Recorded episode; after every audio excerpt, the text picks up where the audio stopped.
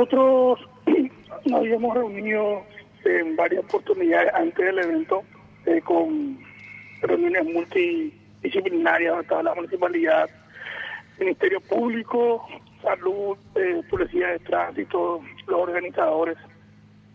Y acercamos el instructivo de, para este tipo de eventos donde los organizadores se habían comprometido a, hacer cumplir el protocolo sanitario, si tienen el carnet de vacunación al 80% de los que acudían y a un 20% se les dejaba entrar con PCR en las últimas 72 horas. También se había comprometido en instalar los laboratorios de mano y hacer los controles sanitarios correspondientes. Lastimosamente nada de eso se cumplió. Y bueno, ahora estamos terminando de confeccionar un acta junto con la municipalidad que es el órgano, eh, en este caso que realiza la inspectoría, ¿verdad? Para remitir a asesoría jurídica al ministerio para que ellos tomen una determinación. Ahora, eh, cuando me dice, doctor, que no se cumplió, efectivamente no eh, está, o sea, tuvieron reportes ya de que no se cumplió ningún tipo de protocolo. Sí, la verificación fue con, con inspectores de la municipalidad, eh, quienes eh, tomaron muestras fotográficas, labraron acta y aparte de lo que ellos pudieron visualizar.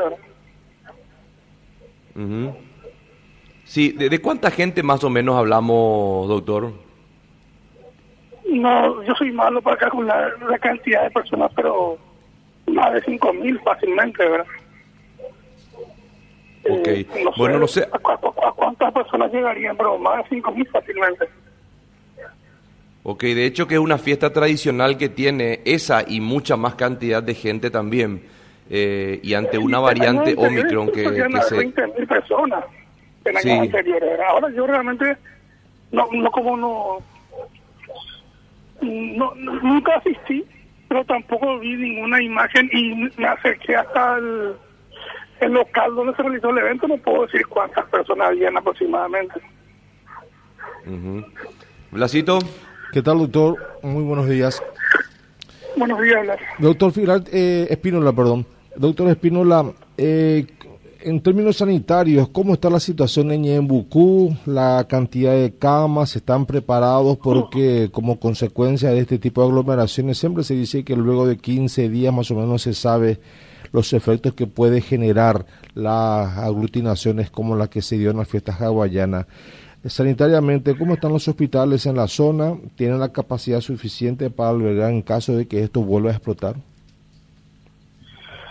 Nosotros acá en Yembucú actualmente contamos con más de 57 mil personas vacunadas con una dosis, más de 52 mil con dos dosis y más de 11 mil personas ya se dieron a la tercera dosis o dosis de refuerzo.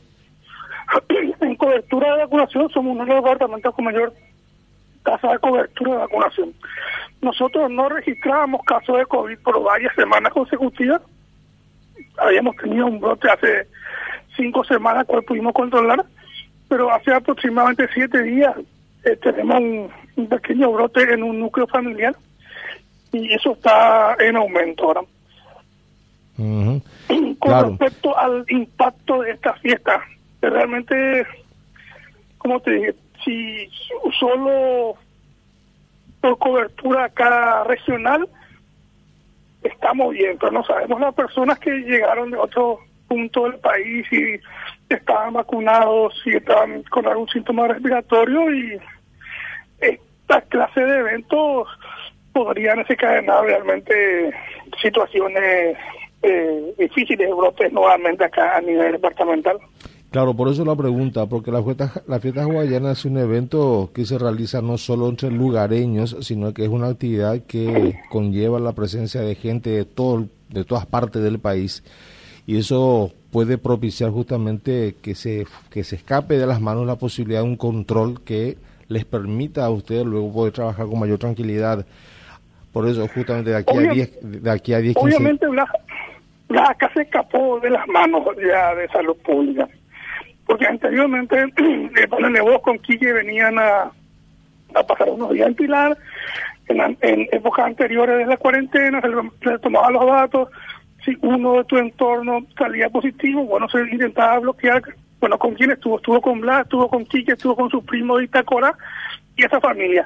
Entonces, le hacíamos el control de cerca, eh, eh, estaban en, aislados en cuarentena, salían de alta y se controlaba la situación.